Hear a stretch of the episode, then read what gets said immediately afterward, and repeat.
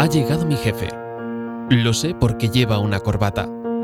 Es una suerte que la lleve, porque si todos fuésemos desnudos, perderíamos la comodidad de etiquetar a las personas por su apariencia.